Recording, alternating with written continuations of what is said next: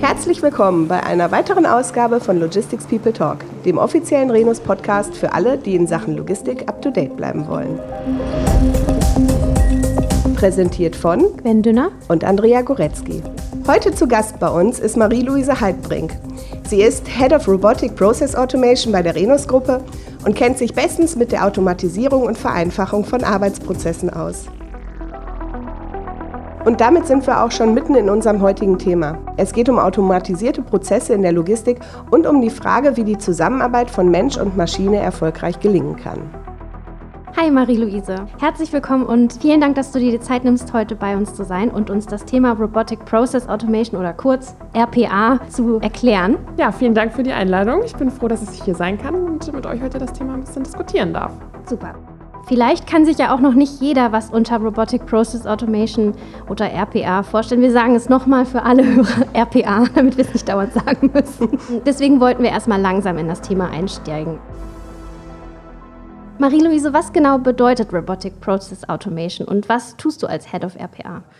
Ja, also RPA, haben wir jetzt auch schon gesagt, steht für Robotic Process Automation. und letztendlich ist das eigentlich eine Technologie, die ungefähr so in den 2000er Jahren ins Leben gerufen worden ist.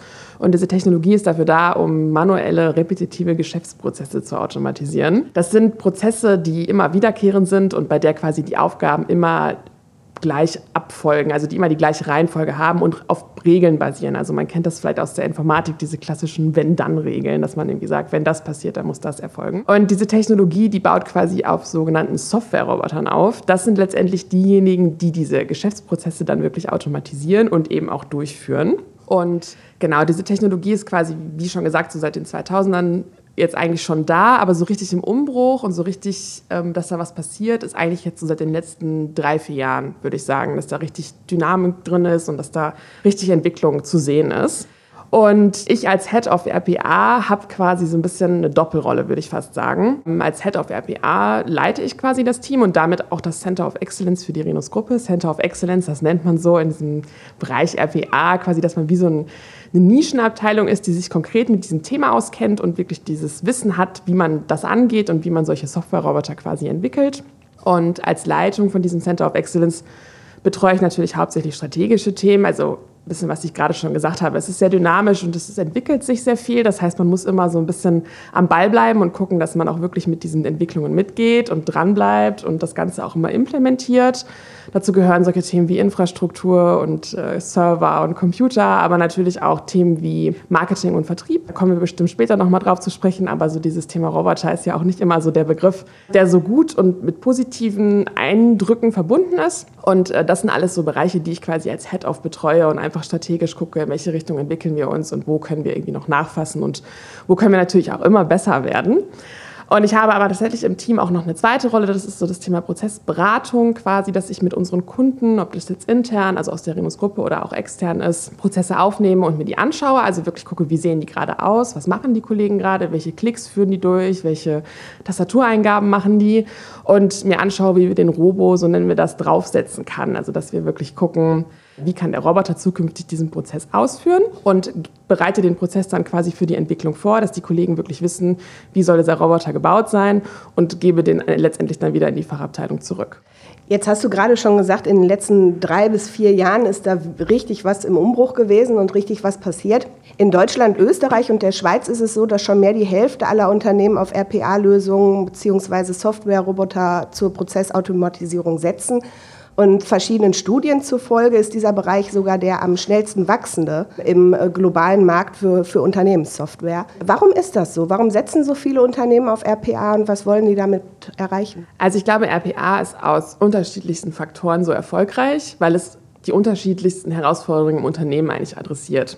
Wir haben eigentlich drei Bereiche, wo RPA zum Einsatz kommt und wo es die Lücken sozusagen füllt. Also wir haben auf der einen Seite, das habt ihr bestimmt auch schon mitbekommen, den klassischen Fachkräftemangel, mhm. der natürlich in den unterschiedlichsten Bereichen unterschiedlich ausgeprägt ist. Aber es ist wirklich so, dass es ja heute am Markt sehr, sehr schwierig ist, Leute zu finden, weil sie de facto einfach nicht mehr da sind, um die Aufgaben auszuführen, die eigentlich da sind, also die gemacht werden müssen. Mhm.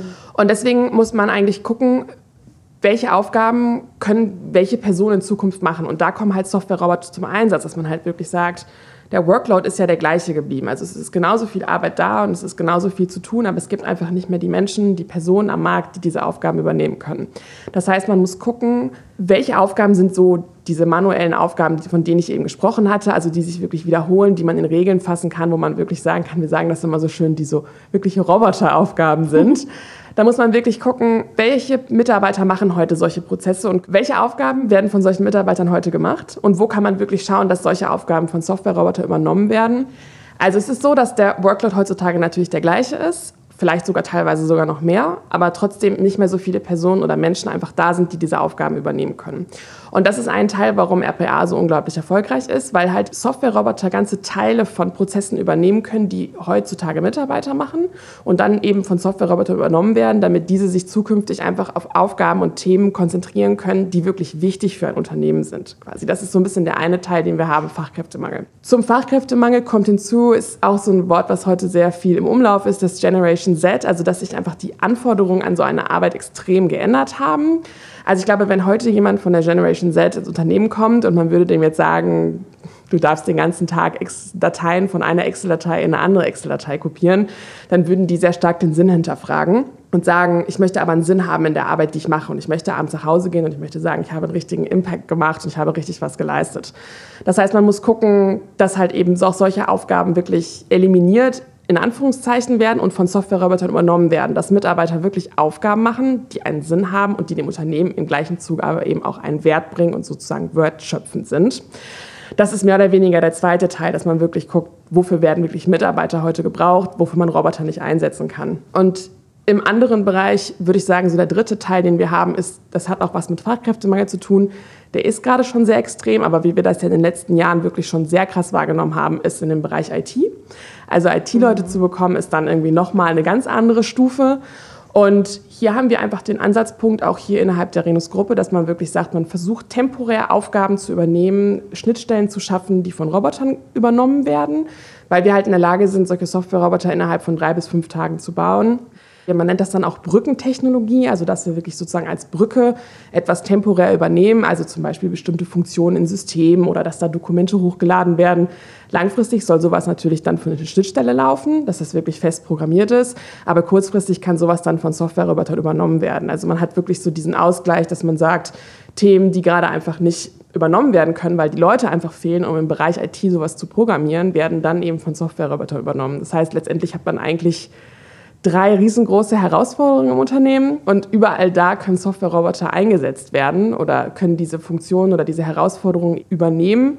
Und ich glaube, das ist unter anderem eben das Thema, warum RPA gerade so unglaublich erfolgreich ist und warum gerade so viele Unternehmen darauf setzen. Das ist ganz spannend. Du hast gerade gesagt, drei bis fünf äh, Tage. Das heißt, ihr könnt also wirklich auch sehr schnell da entsprechende Lösungen bieten, wenn jemand kommt und sagt, ich habe gerade mal ein Problem.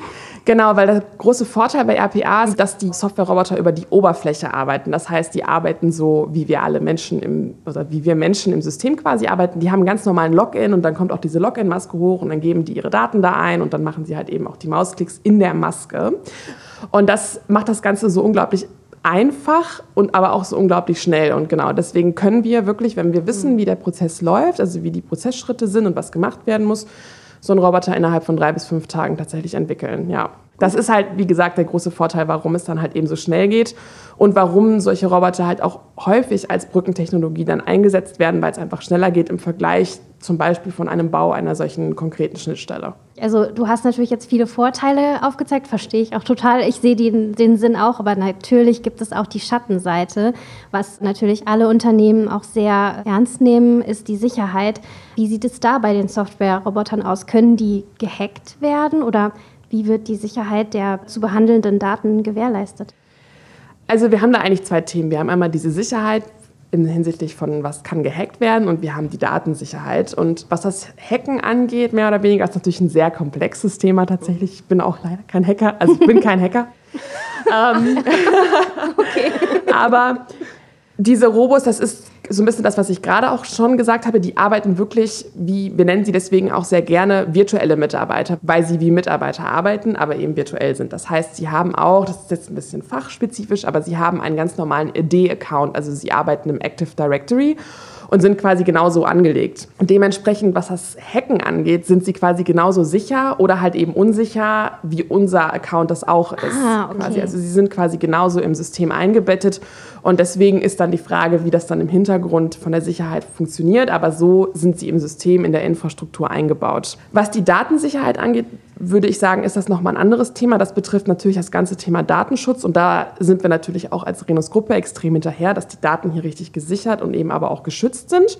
Und da haben wir alle Konzepte hinter, die es quasi gibt. Also es gibt ja Löschkonzepte, um bestimmte Daten zu bestimmten Fristen zu löschen. Und daran halten wir uns. Wenn wir zum Beispiel personenbezogene Daten verarbeiten, hinsichtlich Arbeitsverträge, sage ich jetzt mal zum Beispiel, haben wir natürlich ein anderes Löschkonzept, als wenn das irgendwelche Auftragsdaten sind, wo keine personenbezogenen Daten drin sind. Aber darauf legen wir sehr viel Wert und daran halten wir uns auch. Ja, wenn man es so betrachtet als virtuellen Mitarbeiter, dann macht es, glaube ich, noch mehr Sinn. Dann versteht man auch, dass die so unsicher wie wir sind, nur wahrscheinlich sicherer, weil Mitarbeiter ja auch mal ins Internet gehen oder mal den Arbeitsplatz verlassen, aber ein Programm natürlich das nicht macht. Richtig, genau. Und dazu haben wir zum Beispiel auch hier innerhalb der Renus-Gruppe unterschiedliche Richtlinien, zum Beispiel das ganze Thema Makros. Makros sind Sicherheitslücken tatsächlich und deswegen haben wir innerhalb der Renus-Gruppe die Richtlinie, dass Roboter, also unsere Software-Roboter, dürfen keine Excel-Dateien verarbeiten, die Makros beinhalten. Denn Roboter können nicht beurteilen, ob das ein unsicherer Absender ist oder ob der Mail-Inhalt gegebenenfalls nicht zu dem passt, was er eigentlich bearbeiten soll. Das heißt, wir haben die Richtlinie implementiert, dass wir gesagt haben, es dürfen gar keine Excel-Dateien mit Makros verarbeitet werden. Dadurch schließen wir schon eine ganze Sicherheitslücke quasi. Jetzt arbeitest du ja bei der Renus-Gruppe, einem international tätigen Logistikdienstleister. Wofür wird denn RPA in der Logistik eingesetzt und welche Vorteile bringt der Einsatz der virtuellen Mitarbeiter speziell in der Logistik? Ja, genau. Also wie ich ja eben schon gesagt hatte, sind wir quasi als Center of Excellence für die Renus-Gruppe zuständig. Und die Renus-Gruppe ist natürlich ein sehr vielfältiger Logistikdienstleister, der die unterschiedlichsten Dienstleistungen auch anbietet. Wir haben das letztendlich in unterschiedliche Bereiche auch gesplittet. Also man kann das so sehen, dass die Robos auf der einen Seite natürlich erstmal für die ganzen administrativen Abteilungen auch im Einsatz sind. Also sowas wie HR, Finance and Controlling, da haben wir extrem viele manuelle Prozesse und deswegen auch ein extrem großes Potenzial für Automatisierungslösungen und damit eben auch für Software-Roboter. Ich kann aber sagen, da sind auch schon einige im Einsatz. Also die Kollegen werden schon gut unterstützt von unseren Software-Robotern. Aber wir haben natürlich auf der anderen Seite eben auch die konkreten Logistikabteilungen, die sich mit den unterschiedlichsten Dienstleistungen beschäftigen. Wenn ich jetzt mal so überlege, wenn du so konkret fragst, wo kommen sie konkret zum Einsatz und wir so ein bisschen über Use Cases sprechen, haben wir zum Beispiel auf der einen Seite das Thema Sendungsanlage.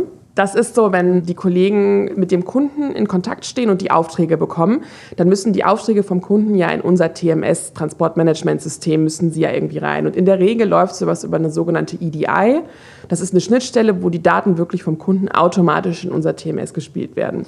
Das sollte in der Regel auch so laufen, weil es einfach weniger Aufwand bedeutet. Aber wir wissen auch, wie es ist. Es ist nicht immer alles so. Und da kommen zum Beispiel schon unterschiedlichste Roboter zum Einsatz, dass sie entweder wirklich die Daten vom Kunden abholen und dann bei uns ins TMS-System spielen. Das ist das gleiche Thema wie das, was wir eben schon hatten. Das kann eine temporäre Lösung sein, weil die Kollegen der IT an einer langfristigen Lösung arbeiten.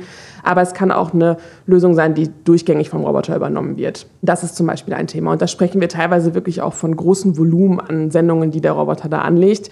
Und wo wir tatsächlich auch schon einen Use Case hatten, dass die Kollegen gesagt haben, wenn der Robo da nicht gewesen wäre oder aktuell sogar auch ist, dass es wirklich sehr schwierig gewesen wäre, diese Aufträge alle ins System zu bekommen, weil das einfach eine extrem manuelle Aufgabe ist und dieses Volumen dahinter einfach nicht machbar gewesen wäre. Entweder werden halt eben die Aufträge komplett übernommen vom Roboter oder halt zum Beispiel nur teilweise. Es gibt dann auch so eine EDI, dann, die dann nur so halb funktioniert. Dann werden nur manche Datensätze übertragen und der Roboter trägt zum Beispiel dann nach. Das ist ein Bereich. Konkret haben wir natürlich den Bereich Zoll, wo die Roboter eben auch zum Einsatz kommen. Das ist hier tatsächlich ein extrem gutes Beispiel, sage ich immer, weil der Effekt sehr, sehr groß ist. Ich will nicht immer sagen, dass der Effekt hier größer als da ist. Aber man kann sich das vorstellen, dass im Bereich Zoll extrem viele Datensätze da sind, die eine Zahlen- und Buchstabenkombination sind. Und die sind dann teilweise eben auch sehr, sehr lang. Und wenn man da wirklich mal einen Tippfehler macht und Dinge falsch verzollt, kann das wirklich auch zu ganzen Verzögerungen in Lieferketten führen. Und das ist natürlich nicht gewünscht. Und das ist für den Kunden auch blöd nachher, wenn dann irgendwie die Sendungen zu spät da sind und der ganze Weitertransport irgendwie nicht erfolgen kann. Oder das kann dann zum Beispiel auch, wenn Ware benötigt wird für Produktionswerke, schwierig werden, wenn es da zu Verzögerungen kommt und das nur, sage ich mal in Anführungszeichen, Anführungszeichen, weil irgendwelche Zahlen- und Buchstabenkombinationen falsch angegeben mhm. worden sind. Genau, und da kommen zum Beispiel auch unsere Roboter zum Einsatz, die lesen dann diese Zolldokumente, das sind Handelsrechnungen und ähnliches, lesen die aus und tragen die in dieses Vorsystem vom Zoll ein. Und erzeugt wird natürlich dann weiterhin von unseren Kollegen, aber trotzdem wird wirklich sichergestellt, dass die richtigen Daten aus den Dokumenten in dieses Vorsystem eingetragen wird, sodass die Kollegen wirklich nur noch drüber gucken müssen, noch mal ein paar Checks machen müssen. Ich bin da auch ganz offen, es kann nicht immer alles von Software-Roboter übernommen werden. Diese Illusion nehme ich auch immer von Anfang an, aber natürlich schon sehr viel. Und vielleicht müssen die Kollegen dann noch ein, zwei Daten nachtragen und können dann quasi letztendlich vollständig verzollen. Genau. Und in einem anderen Bereich der Logistik ist das ja so, dass wenn man bei irgendeinem Einkaufshaus zum Beispiel ein Sofa oder ein Bett bestellt, dann wird das ja teilweise auch von der Renus geliefert. Und hier haben wir zum Beispiel den Anwendungsfall, dass Roboter so eine Sendungsavisierung zum Teil übernehmen oder unterstützen. Also zum Beispiel, wenn man dann eine Mail bekommt und sagt, dein Sofa wird geliefert morgen zwischen 11 und 14 Uhr. Da ist zum Beispiel ein Bereich, wo ein Roboter auch unterstützt. Die Avisierung selbst wird von einem anderen System übernommen. Das ist eigentlich auch immer ein ganz schönes Beispiel, weil es halt eben nicht der gesamte Prozess wird nicht übernommen, sondern nur ein Teil. Was der Roboter macht, ist, er bekommt quasi den Auftrag und schaut sich einfach an, was habe ich für ein nächstmögliches Lieferzeitfenster zur Verfügung und wählt das aus und gibt den Kollegen eigentlich nur Bescheid und sagt, dann kannst du die Sendung liefern und das andere System übernimmt dann die Kommunikation zum Kunden. Aber das ist auch so ein Bereich quasi, wo der Roboter zum Einsatz kommt. Also sehr vielfältig und die unterschiedlichsten Bereiche. Was ich mich da gerade gefragt habe, muss man die Roboter auch warten? Also gibt es da irgendwelche Zeiträume und dann muss man die nochmal neu einstellen oder muss da nochmal geprüft werden, ob auch alles noch richtig läuft? Ja, also tatsächlich ist das sogar ein sehr großer Anteil, ähm, der bei uns im Team einen sehr großen Stellenwert einnimmt, diese Wartung von den Robotern. Das hat alles seine Vor- und Nachteile, diese Oberflächenarbeit, so will ich das mal nennen, dass die Roboter eben über die Oberfläche gehen. Denn man kann sich das vorstellen, dass ähm, sich solche Systeme häufig auch mal ändern. Dann werden Updates eingespielt und ein Button plötzlich heißt der anders und der Roboter weiß dann gar nicht mehr, der hieß doch vorher so, jetzt heißt er plötzlich so. Das sind dann eher so Kleinigkeiten. Ich stelle aber auch fest tatsächlich, dass wenn wir Prozesse mit Kollegen umsetzen, dass die am Anfang noch wie so einen rudimentären Prozess haben, weil natürlich am Anfang auch ein bisschen noch die Skepsis da ist bezüglich solcher Software-Roboter und man erstmal sagt, man macht erstmal wie so einen Grundprozess. Und wenn sie dann festgestellt haben, dass es halt gut funktioniert und die Software der Roboter gut unterstützen, dann fangen sie noch an, meistens vorne oder hinten zum Beispiel noch was dran zu docken. Das ist dann für uns alles der Bereich Wartung und Support. Und das ist wirklich ein großer Anteil in unserem ganzen Geschäft, in unserem Alltag, den wir haben, weil die Kunden dann auch nochmal Fragen haben oder zum Beispiel der Roboter soll nochmal laufen, weil irgendwas vergessen worden ist, von den Kollegen einzuspielen. Mhm. Das ist tatsächlich ein großer Stellenwert, ja. Jetzt haben wir ja schon ganz, ganz viel über die Vorteile gehört, die diese Roboter mit sich bringen. Nichtsdestotrotz ist ja sicherlich auch immer noch äh, so eine Angst damit verbunden, oh, virtueller Mitarbeiter, äh, ja, nimmt der äh, mir vielleicht auf Dauer meinen Arbeitsplatz weg. Ähm, wie ist das? Müssen Mitarbeiter Sorge haben, dass sie überflüssig werden durch den Einsatz äh, der Roboter oder ist, ist die Angst unbegründet? Kannst du die Angst nehmen? Also ich glaube tatsächlich so dieses Thema oder wenn der Begriff Automatisierung fällt, dann ist natürlich bei vielen Menschen immer sofort dieses Ich werde ersetzt und ich muss meine Arbeit nicht mehr machen, das kommt natürlich sofort in den Kopf. Und ich sage auch immer, das ist auch okay, weil natürlich das auch früher so war, als diese physische Automatisierung kam, also als diese physischen Roboter in den Produktionshallen der ganzen Automobilhersteller kamen. Natürlich sind da Jobs weggefallen, aber es wurden natürlich auch neue geschaffen. Heutzutage würde ich sagen, ist es ganz anders. Weil ich sage immer so gerne, wenn keine Leute mehr auf dem Markt sind, die die Arbeit übernehmen sollen, welche Menschen soll ich dann sozusagen ersetzen? Ich weiß nicht, wie das bei euch ist, aber ich habe wirklich in den letzten Wochen viele Stellen ausgeschrieben, weil wir, weil unser Team extrem gewachsen ist und die Anzahl der Bewerbungen, die reinkamen, war schon sehr gering tatsächlich. Einfach weil, und das haben wir ja eben auch schon mal angerissen, eben nicht mehr so viele Personen auf dem Markt sind.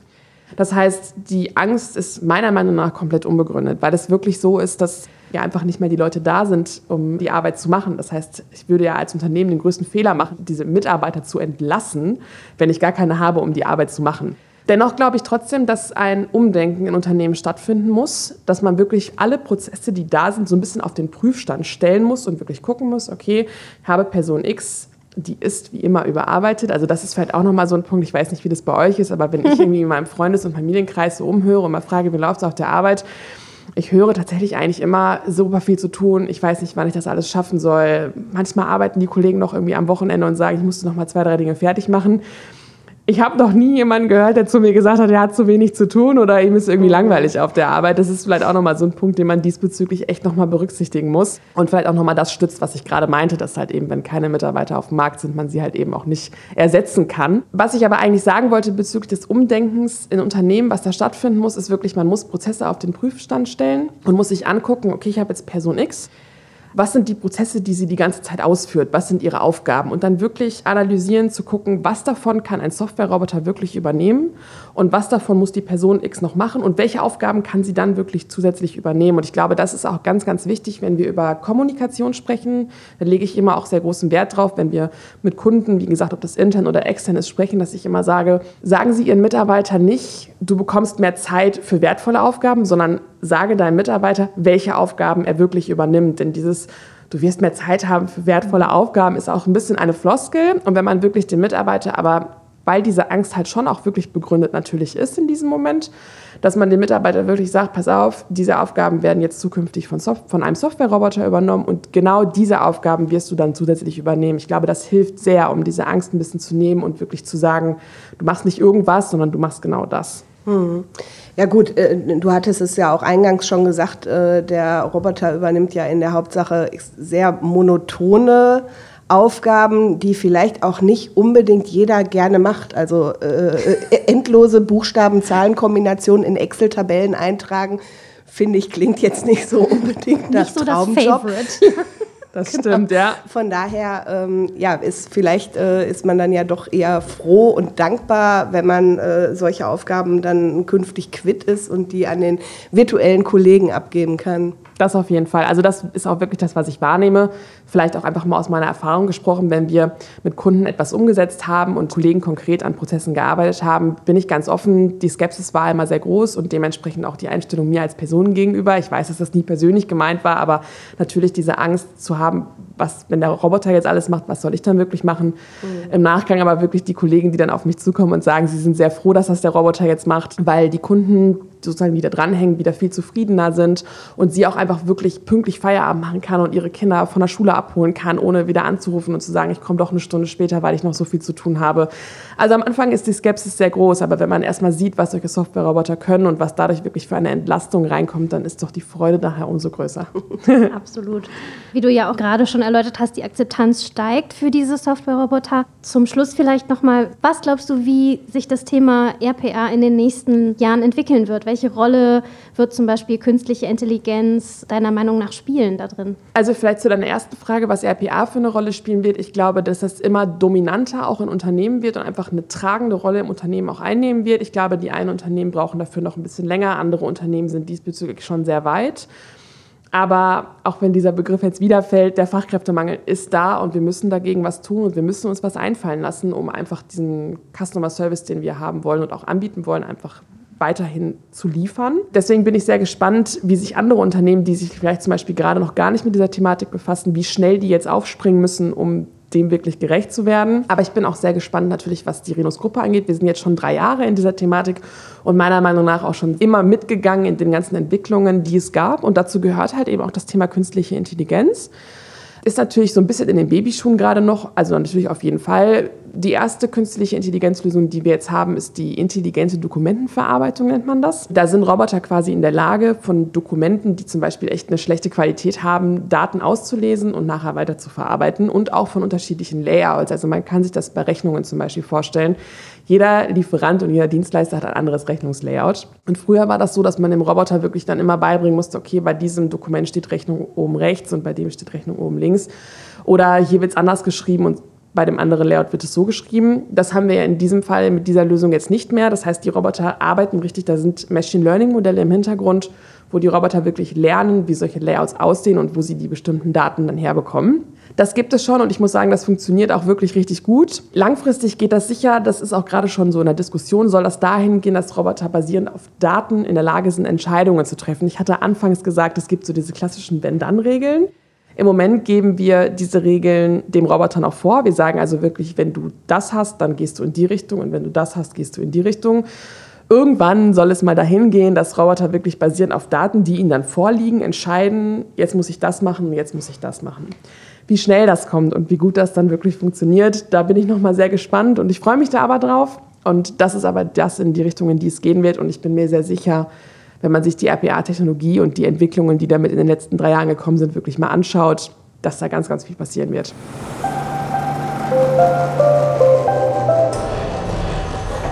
Ja, Hört sich so an, als würde uns das Thema auf jeden Fall noch eine ganze Weile begleiten. Marie-Louise, vielen Dank, dass du dir heute die Zeit genommen hast und hier warst und uns äh, mal aus deinem Bereich berichtet hast. War mega spannend. Vielen Dank, dass ich da sein durfte. Sehr gerne und äh, gerne auch wieder. Wir bleiben da auf jeden Fall dran an dem Thema. Ja, auf jeden Fall. Genau, wir müssen noch gucken, wo es mit der künstlichen Intelligenz und den Entscheidungs... Ich wollte gerade sagen, du sagst uns Bescheid, bevor die Matrix angeschaltet wird. Ich ne? berichte ja. dann, genau. Ja, das war es auch schon wieder. Unsere aktuelle Folge von Logistics People Talk, dem Podcast der Renus-Gruppe. Vielen Dank auch an unsere Zuhörer, dass Sie dabei waren. Wenn auch Sie keine weitere Folge verpassen wollen, abonnieren Sie Logistics People Talk überall dort, wo es Podcasts gibt. Alles Gute, passen Sie auf sich auf. Es verabschieden sich Gwen Dünner und Andrea Goretzky.